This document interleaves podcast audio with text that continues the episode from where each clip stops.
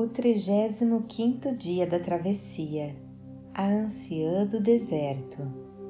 Texto de autoria de Yoskas. Eu tinha acordado bem disposto, era muito cedo, a caravana ainda dormia. A leste, o céu começava a ganhar o tom rosado que antecede ao azul. Sem demora, as estrelas se retirariam de cena. Em verdade, estariam lá apenas ocultas pela cortina do dia. Os sentidos permitem ou limitam as percepções à medida de como lidamos com eles. Sentei na areia em um local um pouco afastado e fiquei pensando sobre a verdade que está por trás dos nossos sentidos. O mundo e, por consequência, a vida nos é concebido da maneira como entendemos tanto o mundo quanto a vida. Quantas e quais cortinas preciso abrir para encontrar a verdade? Quanto da vida eu perco por não a perceber em toda a sua amplitude e sutileza? Eu estava envolto em minhas reflexões quando fui interrompido por uma anciã. Ela parecia ter uma idade avançada ao analisar por sua pele bastante enrugada não conseguia me recordar dela na caravana. As suas feições não eram nem tristes nem alegres, apenas serenas. A anciã me perguntou se eu podia acompanhá-la. Imaginei que ela precisava de ajuda e, sem hesitar, me coloquei à disposição. Ela me levou até a tenda mais distante do acampamento. Quando entrei, vi sobre uma mesa baixa, típicas dos acampamentos no deserto, um bolo coberto com frutas secas. Ela me acomodou em uma confortável almofada e se sentou em outra à frente.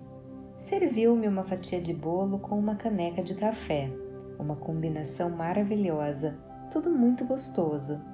A anciã pegou uma pequena harpa e começou a tocar uma música suave, tudo muito agradável quando acabei, a anciã tornou a colocar outra fatia em meu prato. Pedi mais um pouco de café para acompanhar o bolo. Ela disse que o café tinha acabado. Sugeriu que eu experimentasse um dos chás que ela fazia. Aceitei. Ela me serviu em uma xícara de fina porcelana.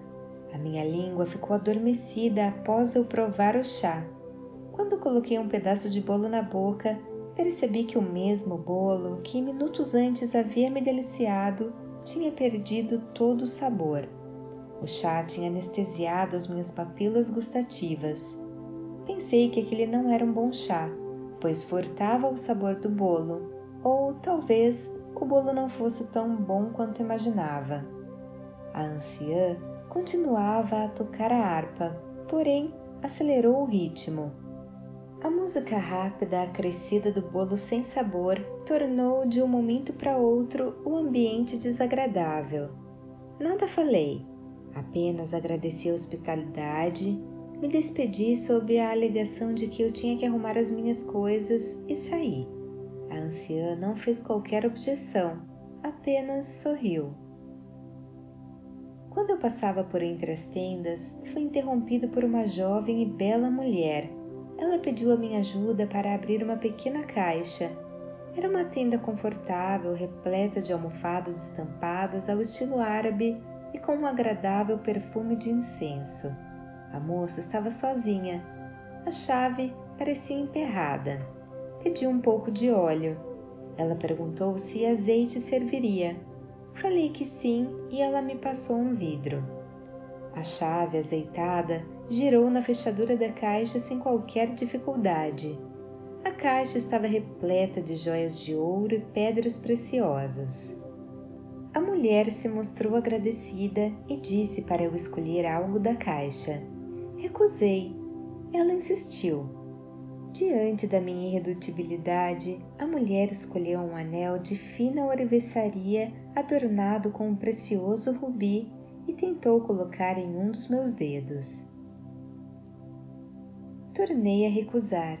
A minha resistência foi quebrada pelo seu belo sorriso e modo carinhoso pelo qual segurou na minha mão. Eu me senti no céu.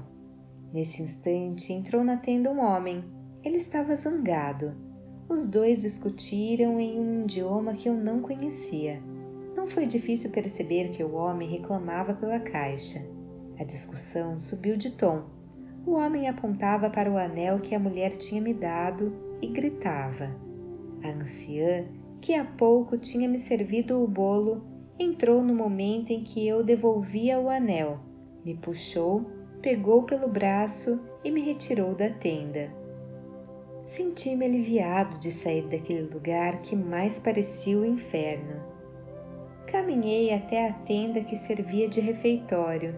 O simples fato de já ter café pronto me alegrou. Enchi uma caneca e bebi ali mesmo.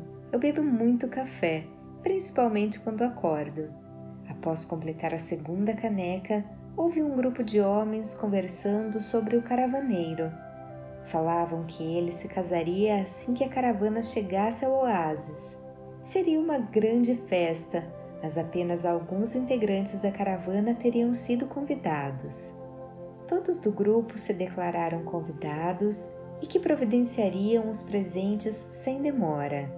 Eu não tinha recebido qualquer convite uma enorme insatisfação corroeu as minhas entranhas. Não ter sido convidado para o casamento me entristeceu e, pior, fui tomado por um misto de inveja e ciúme. Um dos homens ressaltou a insistência do caravaneiro para que ele não faltasse à festa. Outro contou que também tinha sido convidado para apadrinhar o primogênito quando nascesse. Aquela conversa me fazia mal, mas por algum motivo eu não conseguia me afastar, como se o veneno que começou a correr em minhas veias precisasse de mais veneno para me manter de pé. Emoções insensatas e raciocínios absurdos. Foi quando a anciã tornou a me pegar pelo braço. Com um movimento suave, tentou me retirar daquele espiral negativo de sensações. Resisti ela olhou firme para os meus olhos. Nos seus olhos havia uma luz muito forte, inversamente proporcional ao seu corpo alquebrado. Eram olhos que pareciam falar. Eles insistiam para que eu saísse dali, porém também me diziam que não podiam me obrigar, a escolha sempre seria minha. Decidi por acompanhá-la, e sem dizer palavra, nos afastamos do acampamento. Ela me conduziu para perto de onde o caravaneiro realizava o treinamento matinal com o seu falcão. Falei que eu não queria ficar ali, a presença dele me incomodava. Naquele momento, na bagunça do meu coração, eu o considerava arrogante e estúpido. A anciã insistiu que permanecêssemos. Passado alguns instantes, ele nos viu e fez sinal para que nos aproximássemos. Chateado com o caravaneiro, hesitei. Ela me conduziu até o caravaneiro com a força da sua suavidade. A anciã possuía uma mansidão encantadora. Eles se cumprimentaram como velhos conhecidos. Ela se despediu, fiz menção em acompanhá-la, mas a anciã disse que iria sozinha. O caravaneiro ergueu os lábios em leve sorriso. Enquanto observava o falcão voar em círculos, quase sem bater as asas, sustentado no ar pela brisa da manhã à procura de uma caça, eu esperava pelo convite, ainda que tardio, para o casamento. O caravaneiro não tocou nesse assunto. Eu estava perdendo tempo ali. Falei que era melhor eu ir para não me atrasar pois ainda tinha que arrumar as minhas coisas antes de partirmos. O caravaneiro me perguntou se eu queria aprender sobre a arte da falcoaria. Fiquei surpreso. Eu sabia que tal ensinamento era um privilégio. Não havia uma escola que alguém pudesse se matricular para conhecer essa arte. Os mestres falcoeiros escolhiam os seus aprendizes os conhecimentos eram transmitidos há séculos pela tradição oral. Naquele instante, os sentimentos e ideias que eu tinha pelo caravaneiro ficaram ainda mais confusos. De um lado, zangado por ter sido preterido da sua festa, de outro, alegre por ter sido convidado para algo tão importante. Embora magoado, não consegui recusar a incomensurável oferta. Apenas balancei a cabeça em concordância. Ele retirou a grossa luva de couro que usava em seu braço esquerdo e a colocou no meu. Era o ritual simbólico de iniciação. Com o silvo de um apito, inaudível ao ouvido humano por causa da alta frequência sonora, chamou o falcão de volta. Quando a ave se aproximava, ele me orientou a manter o braço no qual estava a luva de couro bem levantado para que o pássaro não tivesse qualquer dúvida quanto ao local de pouso. Sem que me machucasse, senti a força das garras firmes do falcão em meu antebraço, uma sensação agradável. Em seguida, me entregou uma espécie de touca que tinha por objetivo tapar os olhos da ave. Pediu para que eu cobrisse a cabeça do animal com delicadeza. E ele explicou: é para que o falcão não se distraia e possa se concentrar nas suas palavras. Diga para ele que apenas encontrará aquilo que conseguir ver. No entanto, fale também que enxergamos melhor quando vemos além dos olhos. Diante do meu olhar atônito, acrescentou: por mais apurados que sejam os olhos de uma ave de rapina. Em seguida, explicou: sempre podemos ouvir sem qualquer palavra, se deliciar sem usar o paladar. É preciso sentir além dos sentidos. Achei tudo aquilo muito estranho. O primeiro pensamento foi de como encontrar a melhor maneira para aconselhar um falcão sem me sentir ridículo. Em seguida, me ocorreu que talvez fosse uma limitação pessoal desprezar a inteligência e o instinto alheio, mesmo que de um animal. Assim, procurei as melhores palavras para aconselhar o pássaro. O caravaneiro me mostrou o movimento que eu teria que fazer com o braço como sinal para que a ave alçasse voo. Assim aconteceu. O falcão voou em círculos por minutos que me pareciam intermináveis. Comentei que aquela região do deserto era inóspita ao extremo, imprópria para a vida. Não haveria qualquer caça ali. O caravaneiro voltou a soar o apito inaudível. O falcão retornou. Levantei o braço esquerdo com a luva de couro para ele pousar. O caravaneiro colocou a touca sobre a cabeça do animal. Porém, ao invés de pedir para que eu falasse, ele próprio aproximou a sua cabeça ao falcão e movimentou os lábios como se conversasse com o pássaro. Não em palavras faladas, mas em pensamento. Achei esquisito. Fez sinal para eu liberar o animal para um novo voo. Quando retirei a touca da cabeça da ave, ela virou a cabeça e olhou para o caravaneiro por um breve instante, como se dissesse que tinha compreendido aquilo que não foi dito pássaro ganhou o céu. Após planar por algum tempo, o falcão recolheu as asas para mergulhar vertiginosamente até o solo. De longe, vimos a ave escavar as areias do deserto e trazer em suas garras uma serpente que, escondida, se acreditava protegida sob o piso arenoso e sem vida. O caravaneiro disse que era hora de encerrar. Por aquele dia bastava. Hoje marcharemos até mais tarde. Não haverá treino vespertino. Caso queira prosseguir, se apresente amanhã bem cedo. Agradeci, disse que ele podia contar comigo no dia seguinte. No entanto, algo ainda me incomodava. Antes de sair para arrumar as minhas coisas, desejei que ele fosse feliz em seu casamento. O caravaneiro sorriu, deu de ombros e disse: Eu sou feliz no meu casamento tenho esposa e filhos. Amo minha família. Não vejo a hora de retornar para casa e me aconchegar. Surpreso, me despedi e saí sem falar mais nada. Coloquei tudo no alforge e o ajeitei sobre o camelo. Procurei a anciã por todos os lugares, pois eu queria alinhar ao seu lado na marcha. Eu tinha muitas perguntas para fazer.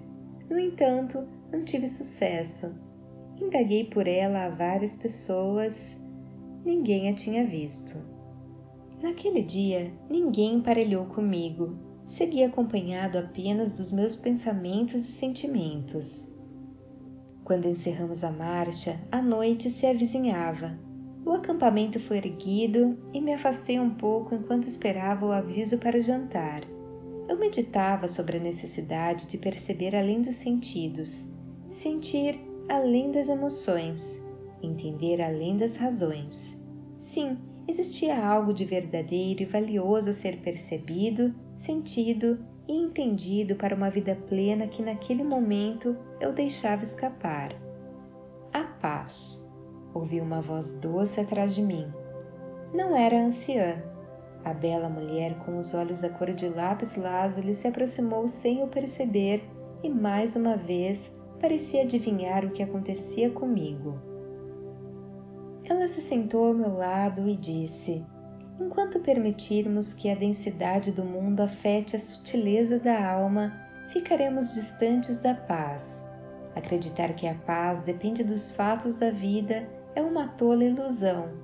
Quando ainda rumo à maturidade, acreditamos conhecer as delícias pelo paladar, o perfume pelo olfato, a beleza pelos olhos a música pela audição e a textura pelo tato. A vida é mais. A verdade está bem distante dos sentidos básicos. O bolo deixa de ter sabor se eu estiver gripada. A música cessa de tocar se eu me negar a ouvir. A beleza se desmancha se eu fechar os olhos. Ou será que continuam a existir além dos meus sentidos?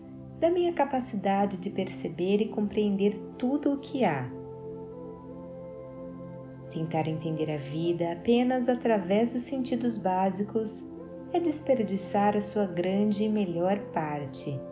As minhas limitações não podem impedir a minha caminhada.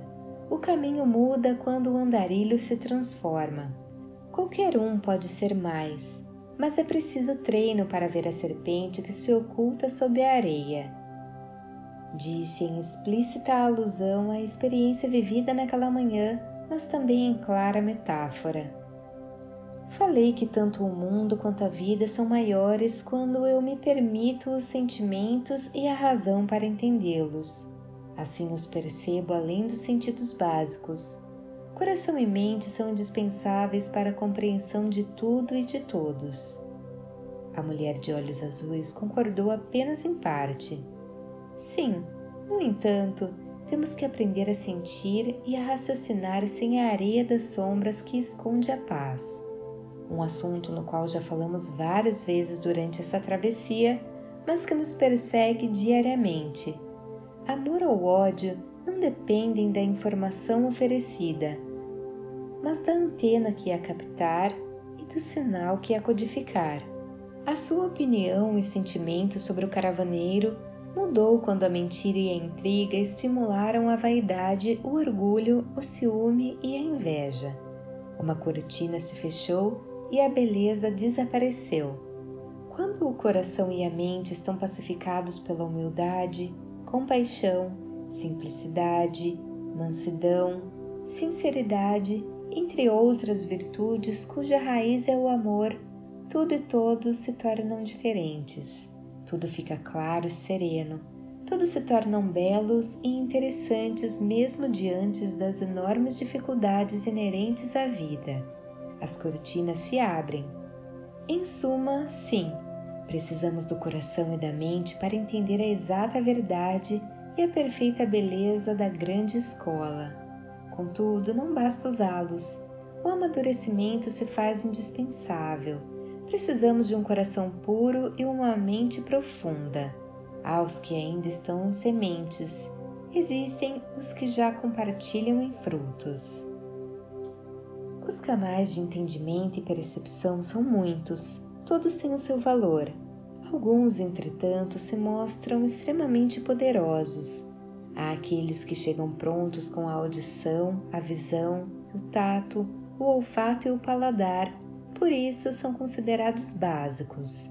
Coração e mente, através das emoções e das razões, são considerados pelos eruditos como fundamentais para o entendimento do mundo e da vida. No entanto, embora importantíssimos, necessitam de aprimoramento. São sentidos de nível intermediário devido à extensão do alcance. Se coração e mente eram intermediários, quais seriam os essenciais? A mulher explicou. A intuição é a quintessência dos sentidos enquanto estivermos na terceira dimensão. A intuição, quando bem desenvolvida, é um canal valioso de comunicação com os planos superiores. Quando mal trabalhada, acaba servindo às esferas turvas da existência. Não raro, os andarilhos imaturos costumam confundir a intuição com os seus desejos e medos. Para discernir uma das outras é preciso amor e sabedoria, através de muito conhecimento e exercícios para que todas as cortinas se abram. Nada é fácil.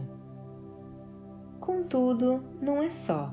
Alguns sentidos são próprios do ego, pois nos dizem muito sobre a sobrevivência. Outros são permitidos apenas através da alma ao nos orientar quanto à transcendência. A intuição são os olhos, a voz, o ritmo, a percepção, o gosto, os sentimentos e a razão da sua alma. Isso é muito importante e poderoso. A alma é sua parte sagrada no todo universal. Ela o torna um ser cósmico. A alma conhece a origem da vida Através da intuição, a alma tem o poder de te levar à zero dimensão, onde tudo é cristalino e as plenitudes aguardam. Apenas com ela à frente poderemos chegar à verdade.